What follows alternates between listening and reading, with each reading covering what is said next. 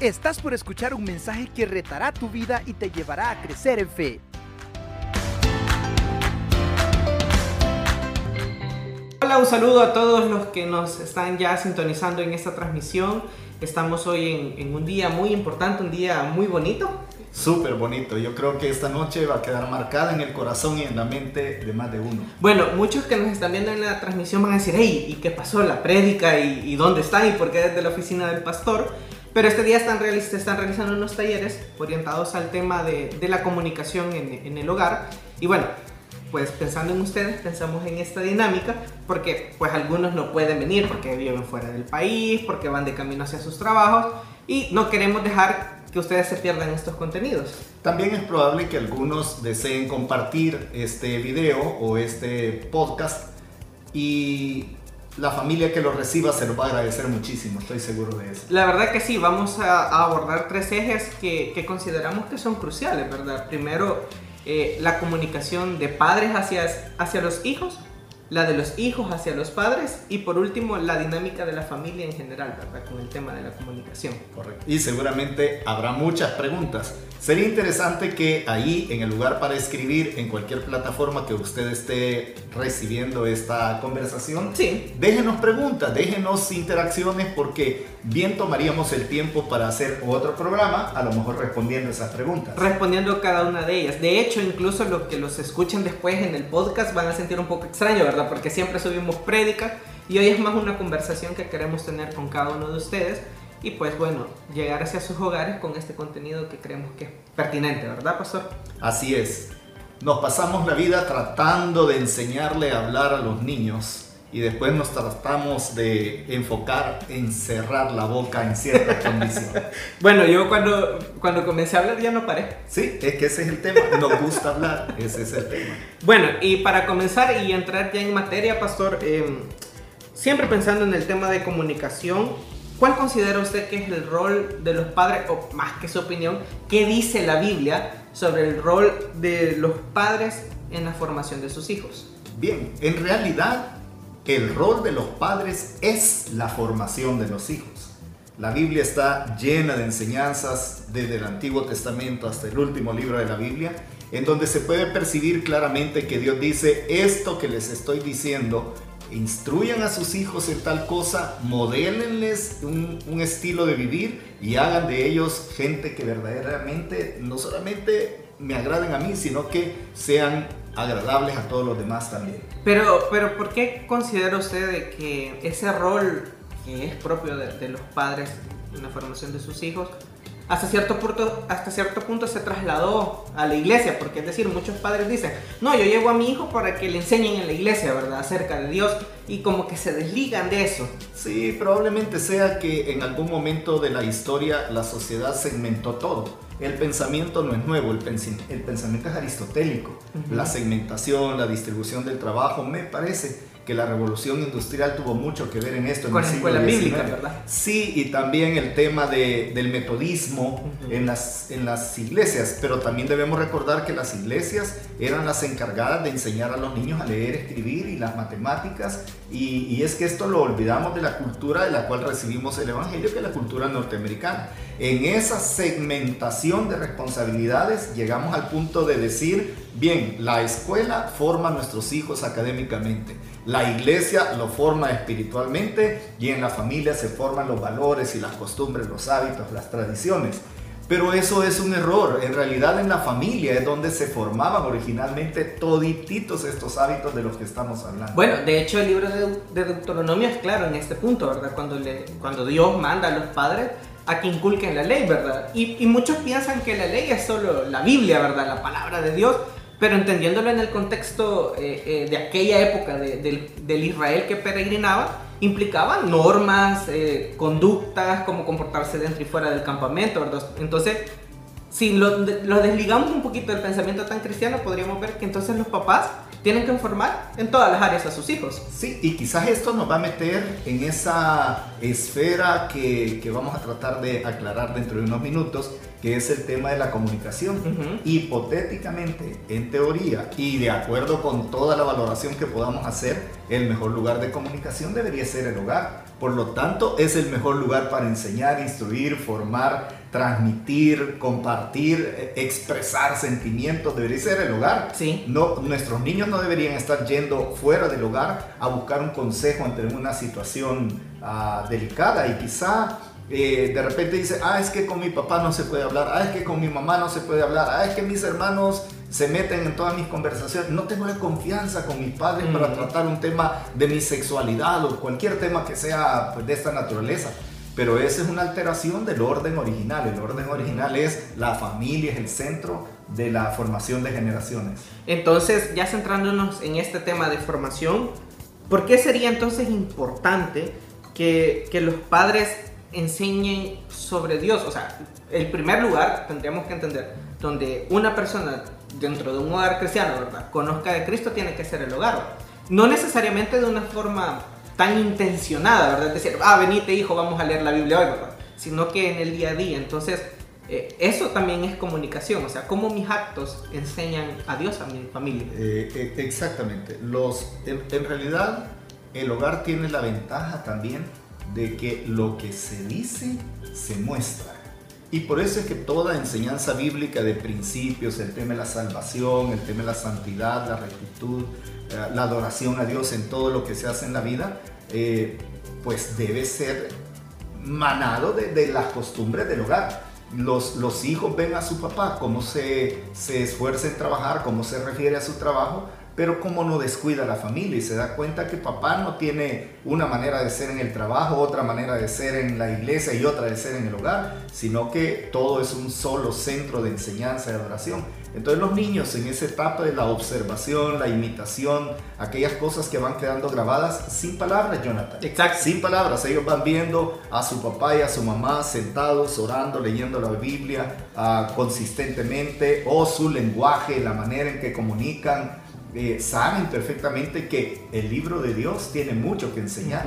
Y por eso es que es el hogar en donde se, se tiene que establecer esto. Lo demás es refuerzo. Lo demás es puro refuerzo. La escuela bíblica infantil, la escuela dominical, iglesia infantil, como le quiera llamar, es un refuerzo de lo que pasa toda la semana. Un valor agregado. Es un valor agregado, Claro. solamente para sistematizar algunas cosas que por, por, por ese no metodismo de los Ujú. hogares, aunque yo creo que debería de haber un metodismo comunicativo de la verdad de Dios en el hogar. Y, y que a todo esto pueden decir, eh, ya los que nos están escuchando, ¿verdad? A esta altura de- de- del, del podcast o de la transmisión pueden decir, hey, pero no han dicho nada de cómo hablar. Pero es que eh, incluso las acciones es comunicación. Lo que pasa es que nos hemos encerrado en que la comunicación solo es lo que digo, ¿verdad? Solo es lo que expreso, las ideas que posteo ahí en mis redes sociales, los whatsappazos que envío a mis amigos, a mi familia. Pero también los actos dicen mucho. Sí, no, no sé cuántas veces eh, nuestros hijos o nuestro cónyuge ah, de repente lee cosas que ni siquiera han pasado por mi boca todavía. No, no es como Dios que no está la palabra todavía en mi lengua y él ya la sabe toda, pero eso es como ya ese gesto ya le transmitió que no estoy de acuerdo con algo y que otra vez viene algo. Y después de años y años de compartir estos modelos de comunicación eh, la manera de volver a ver eh, si yo estoy viendo hablando a los ojos y de repente hago es como ya me aburriste entonces todas estas cosas comunican y comunican actitud Pastor, o, o como cuando uno de hijo llega y le dice, papá, te tengo que contar algo, y el papá le hace así este gesto. Sí.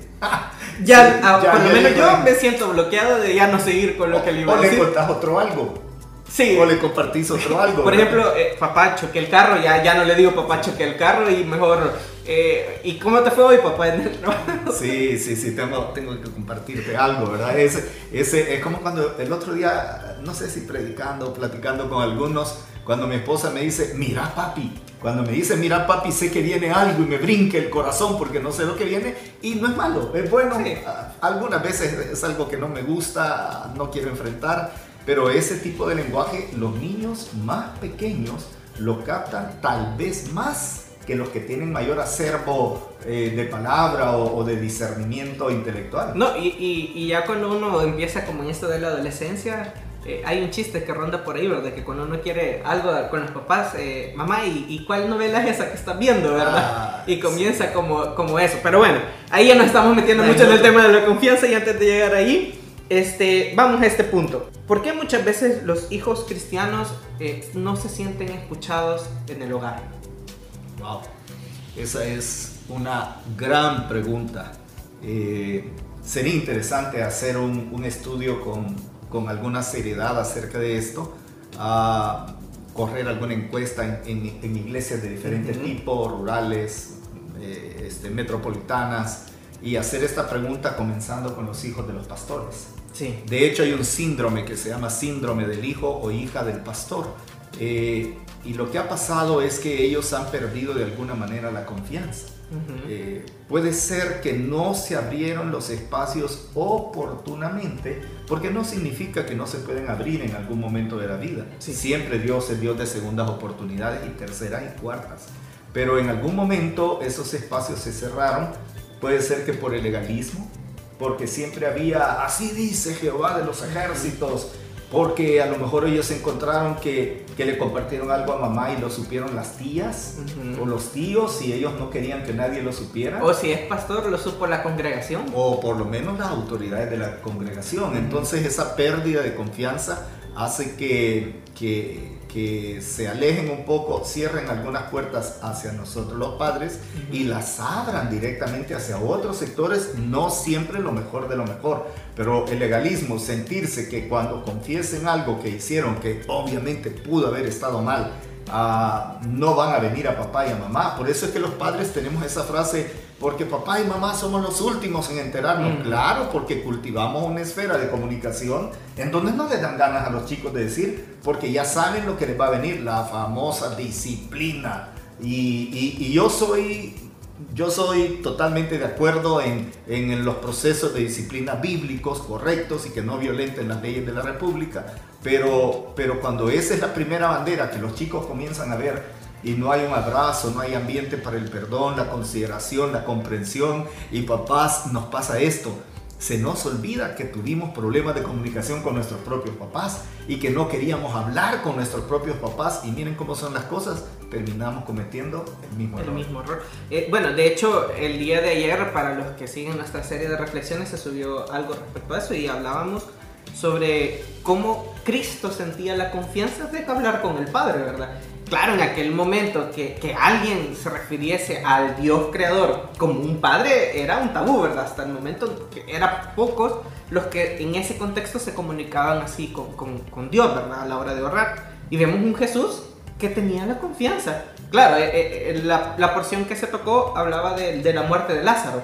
Y él siente la confianza de ir al Padre y pedirle a Lázaro. Y después le dice, gracias, porque yo sé que tú siempre me escuchas. Ahora, ¿ese debería ser la aspiración de los padres? Wow, esa sería una gran frase. Gracias, porque yo sé que siempre me escuchas. Definitivamente sí. ¿Verdad? Así. Ahora, no, esperaba alguna no, una no, reflexión no. más teológica. Es, es que mira, es un, tema de, es un tema de comunicación. Si digo más de eso, se va a olvidar. Gracias, porque tú siempre me escuchas. Ok. Punto. Bueno, en este punto tal vez eh, los que nos estén viendo por la transmisión pueden ponernos, ¿verdad? ¿Ustedes se sienten escuchados por Sí. sus papás? Y si no es así y necesitan ayuda, pues igual ahí ponernos, ¿verdad? De cómo pueden fortalecer esa relación y con gusto nosotros le damos respuesta. O, o extendámosla. Eh, ¿Usted se sintió siempre con una buena comunicación con sus padres, que ahora son los abuelos de sus hijos? Eh, porque recordar esto quizás va a llevar a, a tener que perdonar a personas que todavía ni, que ya ni siquiera están con nosotros. Y tomar una decisión de decir, ese es el modelo que no quiero repetir. Ahora, hablamos, ok, los padres, el rol es la formación, ¿verdad? Eh, ¿Cuál es el rol del hijo entonces? El rol del hijo. El rol del hijo realmente es eh, ser formado, o sea, admitir esos procesos de, de formación. Y todo el mundo sabe que tenemos límites. Sí. Tenemos edades críticas, edades críticas, la transmisión de los valores más importantes, como la fe en, en Dios, la confianza en Jesucristo, el, el sentido de, de referirse a Dios como Padre, como bien lo has dicho, etcétera y los valores, la mentira y la verdad, eh, valor verdad, antivalor mentira, honradez, contra lo que sea lo contrario a honradez, etcétera, tiene un límite bien corto. Ese, ese límite no pasa de los ocho años. Los hábitos, los buenos hábitos que permanecen toda la vida, anda por ahí ocho y a nueve años. O sea que la responsabilidad, la puntualidad, el amar a Cristo incluido en esa misma categoría, tiene que ser formado en esa primera etapa. Exacto. por ejemplo, eh, ayudar en casa es algo que no se debe esperar a que los niños tengan X cantidad de años. 14, 15, no hombre, ahí ya cosechamos lo que no hicimos. Pero en los primeros años, 8, tal vez 9 años de vida, ahí aprenden. Lo vamos a hacer más tropicalizado. ¿Cómo fue con sus hijos, pastor? Con mis hijos, eh, yo creo, ojalá estuviera uno de ellos acá para... Pero, pero lo, vamos, a invitar a, Cualquiera de los cuatro puede escribir, ¿verdad? E incluso mi nieta podría escribir en este momento por ahí.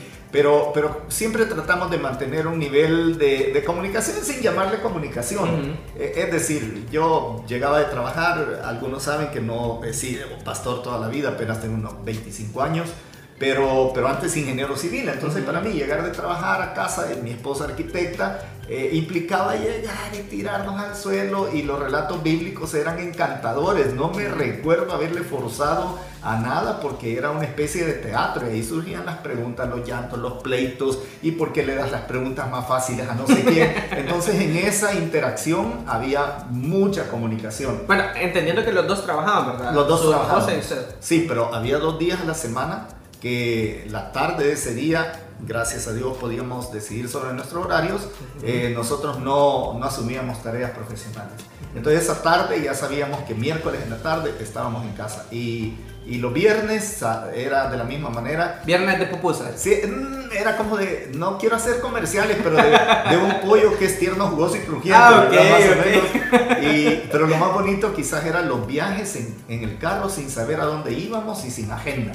Entonces en el camino íbamos cantando y hablando, etc. Cuando crecieron un poco más, ellos pudieron tratar temas delicados. No tengo la menor duda que hay temas que a lo mejor no quisieron tratar con nosotros, pero ahora que ya todos están arriba de los 28 años, eh, es bonito sentarnos y comenzar a hablar de estos temas y yo no percibo que haya un bloqueo de parte de ellos como para no quererlos hablar pues no, nunca planeé tanto el tema, era nada más que... Era fluido. Sí, pues eran los hijos y queríamos estar con ellos y queríamos que ellos quisieran estar con nosotros. Bueno, entonces, eh, eh, viendo eso, muchos ahorita se podrían estar preguntando, entonces, ¿cómo yo, padre, cómo yo, hijo, eh, genero o puedo empezar a fomentar esa comunicación efectiva, ¿verdad? Porque comunicación puede haber, es decir, alguno puede decir, no, yo le aviso a mi papá que no voy a llegar a la casa. Pero no le dice con quién, ni cuántas horas, ni a qué va, solo le dice, papá, hoy no llego, ¿verdad? Entonces... Si acaso, Si acaso, y si no, se quedan eh, los papás angustiados preguntando dónde está, ¿verdad? Y ahí, MSD. Exacto. MSD significa macho sin dueño. Ah, ok.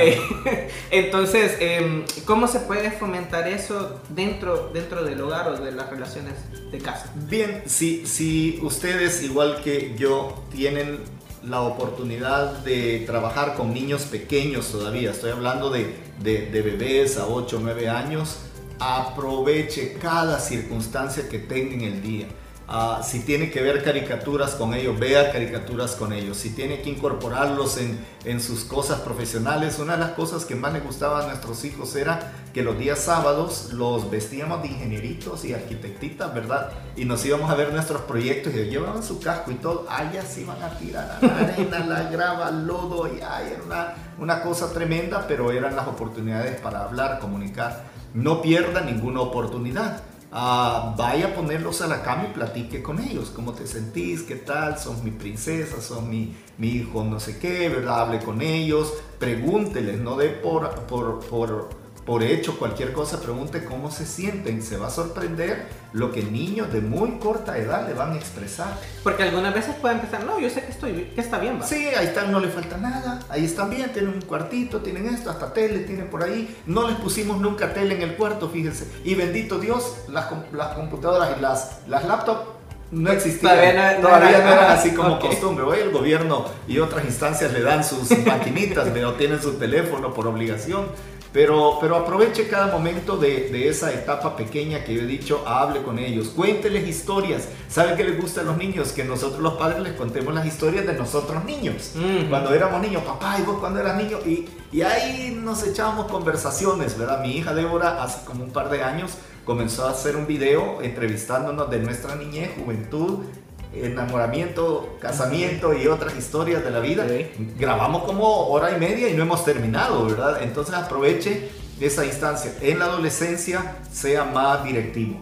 Ah, hay que buscar los espacios y, y, yo sé que posiblemente se le van a resistir, pero hay, hay consejos como al menos apartar un día que están en familia. No hay celulares, no hay salida probablemente, y si hay salida es un lugar donde puedan conversar y traten de, de preguntar, interésense por la vida de sus amigos, oren, oren con ellos por los, los amigos y los problemas de los amigos, trate de hablar todo lo que puede y escuchar, es que a esto quería llegar, tenía muchas ganas de llegar, escuchemos, oigamos, y no solamente la dicción, lo que están diciendo en el momento, sino lo que están tratando de decir. Los gestos. Los gestos, pero a veces una palabra puede ser una frase como, no mamá, no papá, es que realmente eh, no saben cómo me siento. No importa si le dice cómo se siente o, no se siente, pero el hecho es que le está diciendo que hay algo que no le está haciendo tan feliz o tranquila la vida en ese momento. Entonces uno tiene que estar como un poco más atento, acérquese. Y si no ha sido una costumbre o un hábito, pues establezcamos el hábito. Empezar a formarlo. Empezar a formar. Y lo tercero, cuando ya están mucho más grandes, involúcrese con ellos.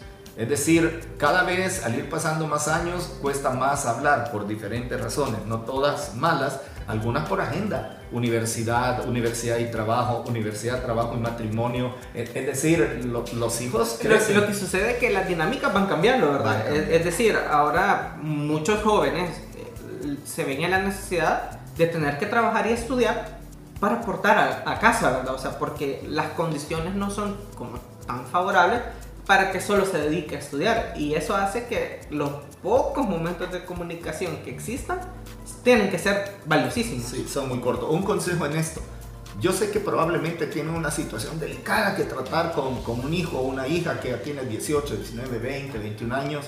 No lo haga al momento de comer cuando venga en la noche, que venga, vamos a hablar, nos vamos a sentar. Cuando estemos cenando. Cuando estemos cenando. No, no, no. La cena y los tiempos de comida tienen que ser agradables. Bueno, Jesús cuando, cuando estaba comiendo temas delicados no los tocaba. Era después de que, de que, cenaran. Siempre comiendo, después hablaba. Si usted ve la última cena y el sermón del Señor Jesús en Juan 13, 14, 15 y 16 y posteriormente la oración en el huerto de Getsemaní, eh, es el discurso más largo de Jesucristo después de la cena.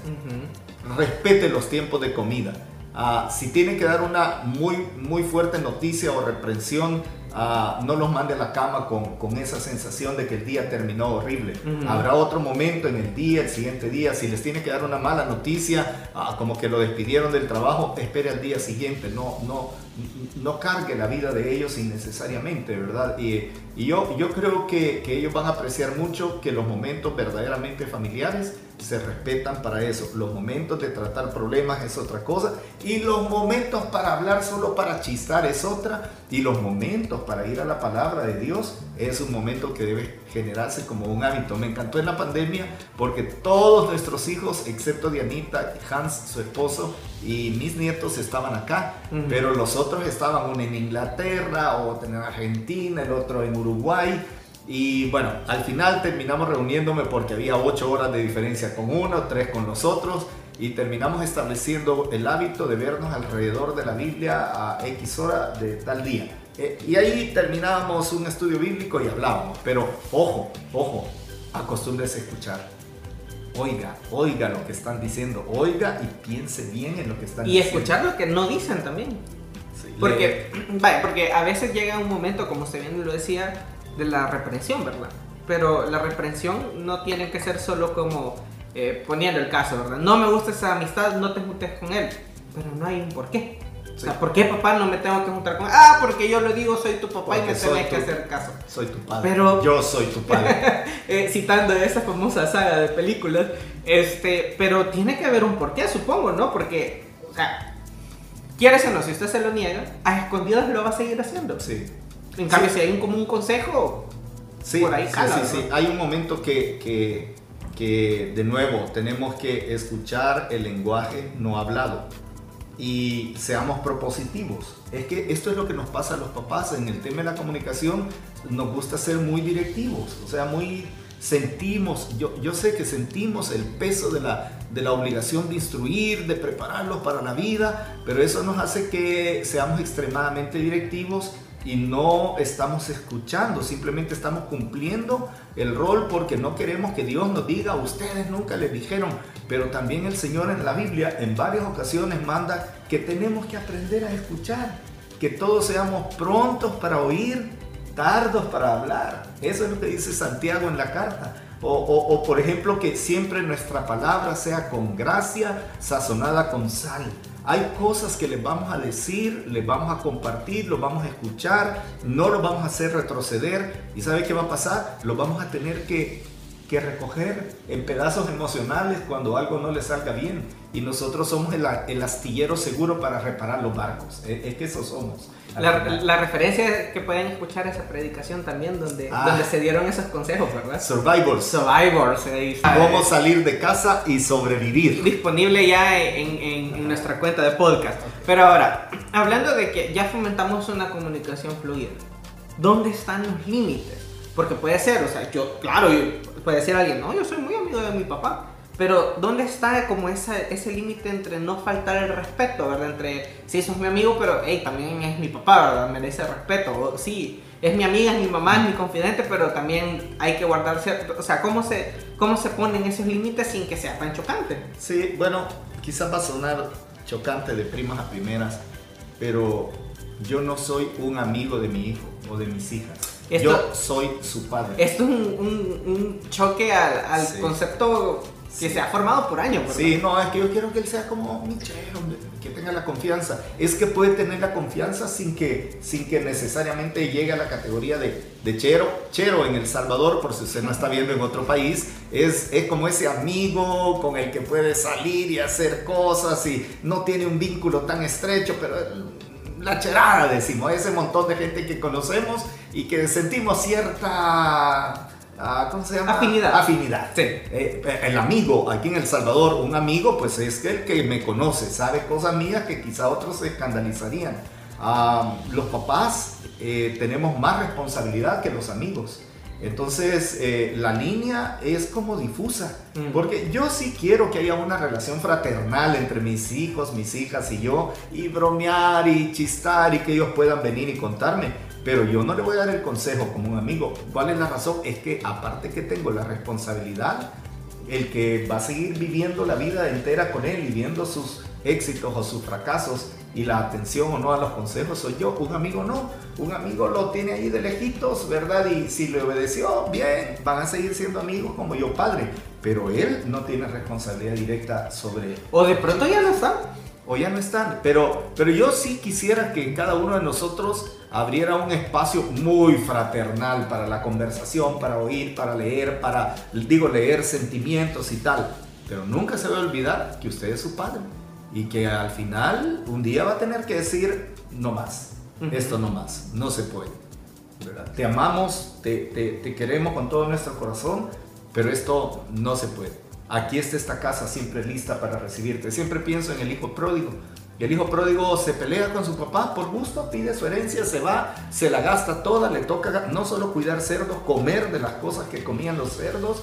Y un día dice, volveré a casa de mi padre y que me haga como uno de sus siervos. Pero el texto dice que su padre todos los días salía para esperarlo que volviera a casa. Y cuando vuelve, le entrega primero un anillo y ropa nueva.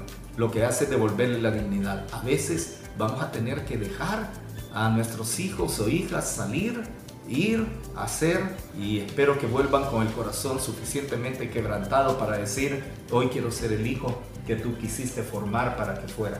Pero somos padres, no somos amigos, no es la misma responsabilidad. Fraternales, alegres, chistosos, lo que usted quiera. Ah, no sé si tenemos mucho tiempo más, pero me acuerdo un día que mi hija, no sé cuántos años tenía eh, Dianita, pero estoy seguro que tenía arriba de 8 años, tal vez unos 10 años. Y me dijo que quería celebrar la boda, yo ya era pastor, Ujú. quería celebrar ella la boda de Ken y Barbie. Y montamos un, un, altar y todo y el que no sé ni cómo hicimos para buscarle un traje de boda y la, una de las 40 mil Barbies, ¿verdad? Ella sí tenía la Barbie de y boda. Y estaba yo celebrando la ceremonia nupcial entre esos dos y el montón de animalitos y todos cuando tocan el timbre, yo con saco y corbata y calzoneta y, y, y, era alguien, era un diácono de la iglesia el que llegó y se me quedó viendo así, a pasar adelante que estoy en una boda y lo llevé arriba a la casa y, y vio que la boda era algo como eso ah, pues eso es, de, es chistoso. O, o, o, que organizaban una pijamada y querían que yo les contara un par de historias de la Biblia, decían -huh. ellas. Ah, pero a mí me hacían un gabachón y me ponían un gorrito de, de, de, de pijamada. eh, y ahí estaba, ¿verdad? Diana se mataba de la risa, a veces ella estaba metida. Pero saben que soy su padre. Cuando -huh. su padre dice, niñas, apagar luces y a dormir, hay que apagar luces a dormir. Uh -huh. Si una de las amigas decía apagar luces y a dormir, decían, ah, cállate, ¿verdad? no son mi papá, no son mi mamá, no son mi mamá, ¿verdad? Entonces hay una diferencia, hay una gran diferencia. Entonces eh, el hogar tiene que estar abierto para ser un espacio donde los hijos y los padres puedan opinar, porque también el papá tiene una voz y el papá también tiene algo que decir, tiene sentimientos, emociones. Ah, papá y mamá, eh, yo le estaba subiendo a los dos, a ambos padres eh, tienen también que decir y el hijo también tiene que escuchar porque de pronto llega un momento de la vida en que los hijos se vuelven cuidadores de sus padres por sí. la edad. Entonces ahí también tiene que haber un espacio para la escucha. Sí. Sí definitivamente que es que todo lo que nosotros transmitimos, quizás voy a usar la palabra transmitir en el sentido de mandar información, esperar que cause un efecto, que sea percibida por oídos, por vista, a veces por gusto, a veces por tacto y a veces por percepción psicológica, si quieren. Todo eso que nosotros enviamos como la primera vía de comunicación regresa a nosotros de otra manera. Y esto permite hacer como un tejido de ir y venir en ese trabajar toda la vida. Porque que no se nos olvide, padres queridos, mamás queridas, que algún día, así como usted le cambió pañales a sus hijos, es probable que sus hijos, o a lo mejor los yernos, le cambien los pañales a usted. Y tenemos que trabajar de, de, cara a que ellos quieran hablar con nosotros cuando nosotros seamos como niños y ellos sean los adultos. Uh -huh. Entonces ese pensar en el futuro tiene que, tiene que ser determinante en nuestro estilo de manejar la comunicación. Uh -huh. Ahora, hemos hecho como muchas referencias, ¿verdad? De, de esto, sí, Cristo, Dios manda, pero en sí en sí, ¿la Biblia dice algo también acerca de la comunicación? Sí, bueno, de hecho hace unos minutos cité un par de, de textos, ¿verdad? Eh, hay un salmo que a mí me encanta, eh, creo que Salmo 19 dice, sean gratos los dichos de mi boca. Eh, ese es un mandato que lo podemos tomar para la vida de nosotros, hacer un compromiso con Dios de que todo lo que salga de nuestra boca sea uh -huh. no solo para Dios, es que para todos los que nos escuchan, imagínese usted la cantidad de problemas que nos hubiéramos evitado al no salir de nuestra boca gritería, maledicencia, uh, palabras eh, no honestas uh -huh. o deshonestas, eh, etcétera, o, o, o, o, evitar el lenguaje, uh, ese lenguaje que a veces se dice que es cultural, pero que termina siendo soez. Uh -huh. Entonces, claro, sean gratos los dichos de mi boca, tiene que ver también con, el, con la intencionalidad de la palabra. Eh, no, no, puedo hacer calificativos que, que, disminuyan el valor de la persona que nos está oyendo. Entonces, ese Salmo 19, sean gratos los dichos de mi boca. Y luego en Colosenses dice que, que todo nuestro hablar uh -huh. debe ser como, como, Efesios dice, como salmos e himnos y cánticos espirituales. No quiere decir que usted le va a pasar cantando himnos, salmos. Lo que quiere decir es que tiene los elementos de eso. La, la, el reconocimiento de las personas que eran los, los salmos, sí. que son la adoración a Dios, los himnos, lo que permanece firme, es cuando usted le dice a su hijo, hijo, Dios tiene propósitos y planes grandes para su vida, hija linda, ¿verdad? Uh -huh. Ahí dice la palabra en tal lugar, eso es hablar uh, como con himnos, porque los sí. himnos son así. Y los cánticos espirituales son alegres, espontáneos, eh, y en los cánticos espirituales está aquello de, de, de los momentos de alegría, de, de, de ánimo, cuando usted le, le, levanta cuando tropezó y le vuelve a decir que siempre el frijolito, aunque se le secó el anterior, y vamos a sembrar otro y lo que sea, eso vas a llevar, hija linda, no te preocupes, mm. ¿verdad? Que si así está el frijolito nacido, pues eso vas a presentar. lo que querían ver va a pasar. Y, y, y, es esa espontaneidad alegre de la broma, del sentido del humor y tal. Y por otro lado, he citado también a Santiago diciendo que todos debemos ser prontos para oír, tardos para hablar, tardos para airarnos. ¿Verdad? Ojo con eso. ¿verdad? Habemos padres de familia, madres de familia, que siempre nuestro lenguaje es eh, es como defensivo, ¿verdad? Eh, eh, papá, fíjate que quería hablar con vos, ¿qué querés? Algo querés, ya de una vez, ya de una vez. cuarto? no, ya, ya, no, no, no, era mucho, solo quería. Y, ya matamos la comunicación. O le dice, fíjate papá que hoy me pasó algo, ¿Y ah, qué hiciste hoy? Ah, más o menos. O, me contesté mal, contesté mal una pregunta que hizo el profesor. Sí, ¿sabes por qué te pasa eso? Por Aragán, por no estudiar y le sacamos la gran no, Por despistado. Por despistado, no sé qué. Y entonces ya no se cerró la comunicación. La próxima vez ya no le va a decir. ¿Qué le va a decir? Pues le va a ir a decir a una persona de afuera que usted no sabe qué consejo le va a dar. Sí. Pero a veces en ese lenguaje defensivo, a veces ofensivo, eh, especialmente en hogares donde están los hijos de él, los hijos de ella y los hijos de ambos. O, de pronto ese lenguaje tan, tan bíblico, si se puede decir, ¿verdad? De, amonestar a cada momento a los hijos con la palabra, ¿verdad? No, o, pintarles un Dios de ten cuidado que Dios te va a castigar. Ah, Dios te está viendo, no, no seas así, ¿verdad? Y, ya, y ya como que eso de, querer vivir la vida ya se vuelve como más de, miedo, ¿verdad? Sí. de, no hago esto porque Dios está enojado con el dedo, ¿verdad? Esperando que me equivoque para castigarme. Sí, papá, mamá, fíjense que ahora mentí en el kinder y me castigó la maestra porque dije una mentira. Ya ves, bien dice la Biblia que los mentirosos no heredarán el reino de los y cielos. De cinco años, ¿verdad? De 5 o 6 años, ¿verdad? Y, se queda ahí y, temiéndole a Dios que eh, quizás lo que tenía que haber hecho. ¿Y, qué dijiste? ¿Y por qué mentiste? Y, nos podemos llevar sorpresas de cosas que son totalmente Risibles. Risibles. Y, y, enfocarnos en el problema. Bien, ¿y qué aprendiste?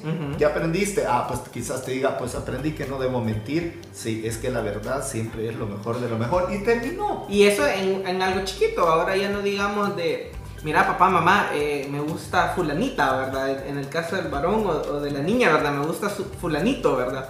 Ah, no, pero es que vos no estás en edad, ¿verdad? Eso es del diablo, de pecado. Ese es tema para otro, otro blog, otra conversación. otra conversación. Sí, pero cerramos demasiado las puertas y, y, perdimos la oportunidad de comunicar. Ahora, tampoco estamos diciendo con esto que rienda suelta, ¿verdad? Y que se suelte y se diga lo que sea. No, simplemente la idea es que dentro del hogar exista armonía.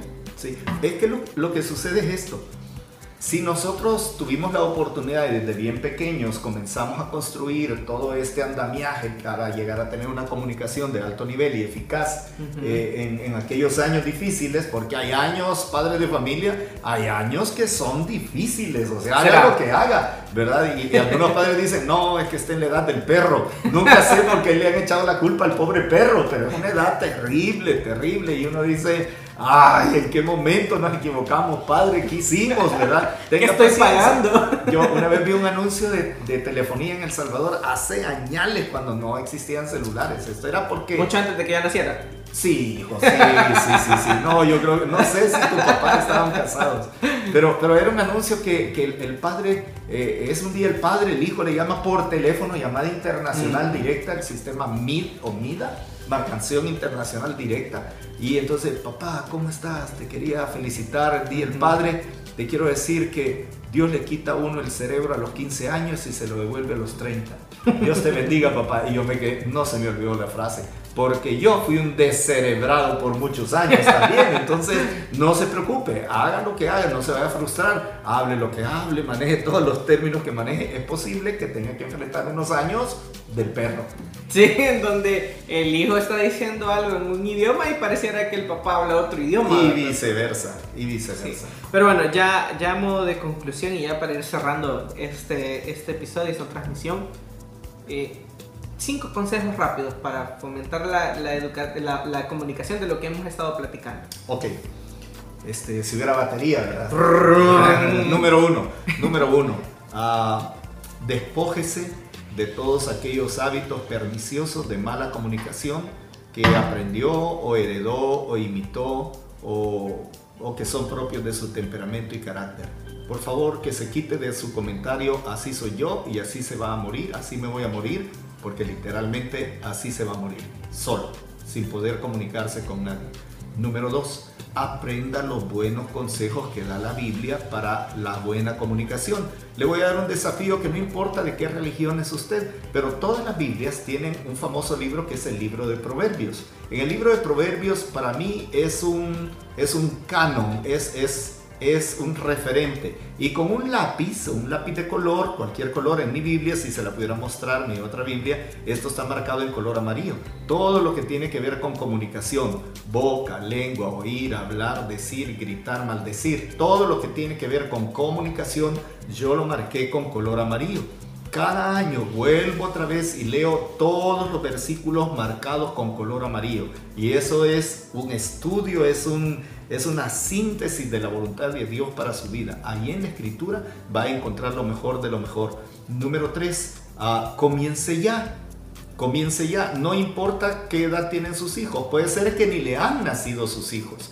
Pero establezca los los hitos, los, los mojones de comunicación, si solamente está casado o aún si está soltero, establece mojones o hitos o marcas de comunicación que nunca se van a borrar porque se van a quedar permanentes. Pero a lo mejor tiene un niño pequeño, trate de interactuar, de, leer, de, de, leer su lenguaje, de hablar, de decirle, háblele, no piense que no le comprenden, sí le comprenden, sí le entienden, sabe que entienden, que les ama.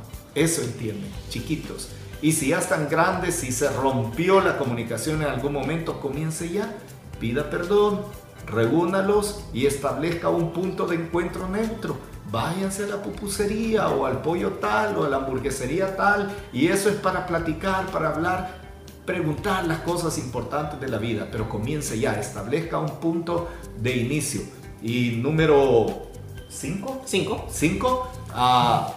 A estas alturas usted ya puede saber perfectamente bien cuáles son las cosas que tiene que sacar de su mochila vieja. Y esos desecharlos y hacer un pacto con Dios personal y decirle al Señor, aquí te dejo la mentira, aquí te dejo la gritería, aquí te dejo el menosprecio, aquí te dejo el aislamiento, la incomprensión, aquí te dejo el grito, aquí te dejo la maledicencia. Y comience un proceso que puede ser largo y doloroso de despojarse, de apartar todas esas cosas que que le han afectado o nos han afectado para los buenos procesos de comunicación. Y le voy a dar un sexto que no sé si es quinto al final, no sé qué, a lo mejor es mezclado. pero, pero extra. Pero un extra. Si alguna vez en alguna institución, iglesia, escuela para padres, lo que sea, si alguna vez usted oye y dice que van a tratar el tema de la comunicación familiar, apúntese Vaya, invierte en esto porque le garantizo que va a ser una de las mejores inversiones para toda la vida. De nuevo le recuerdo lo que dice la Biblia, sean gratas, sean gratos los dichos de mi boca. Y el ser humano debe ser pronto para oír, tardo para hablar, tardo para airarse. Sí, y bueno, eh, nosotros con esto damos eh, punto y final a este, a este episodio, para los que nos escuchan en podcast, a esa transmisión. Y les invitamos, ¿verdad? Si alguien que nos está viendo, nos está escuchando, no tiene iglesia, pues Auditorio tiene las puertas abiertas. Véngase, Auditorio. Tenemos, tenemos los días miércoles eh, son apartados estrictamente para tratar temas familiares. Como este, como, este. como estas dinámicas más o menos. Así. A, lo mejor esto hubiera sido una predicación, pero es más aburrida una predicación, ¿verdad? Mejor una conversación y los miércoles estamos teniendo este tipo de dinámicas, aparte de eso un buen refrigerio al final, para que podamos interactuar con otras personas y Auditorio Cristiano eh, siempre está tratando de fortalecer a la familia. Para nosotros es perspectiva número uno del ministerio de esta iglesia, el ministerio de la familia. Así que por acá le esperamos. Mi nombre es Germán Castro y Jonathan Moreno. Y bueno, cuando vengan a auditorio, ahí va a estar el pastor en la entrada recibiéndolo, eh, dándole la mano. Y abrazándole si se deja. Bueno, depende de cómo está el COVID y cómo haya ah. mejorado la situación en, en, este, en estos tiempos. Por lo menos le vamos a hacer así. Así, cabal. Bueno, ha sido un gusto para nosotros y nos vemos en un próximo episodio. ¿Quién sabe cuándo? Probablemente la próxima semana. ¿Quién sabe? Adiós. Como decimos siempre, dale. Dale. ¿Estás listo para más? Acompáñanos presencialmente los miércoles a las 7 de la noche y domingos desde las 10 de la mañana. Somos Auditorio Cristiano.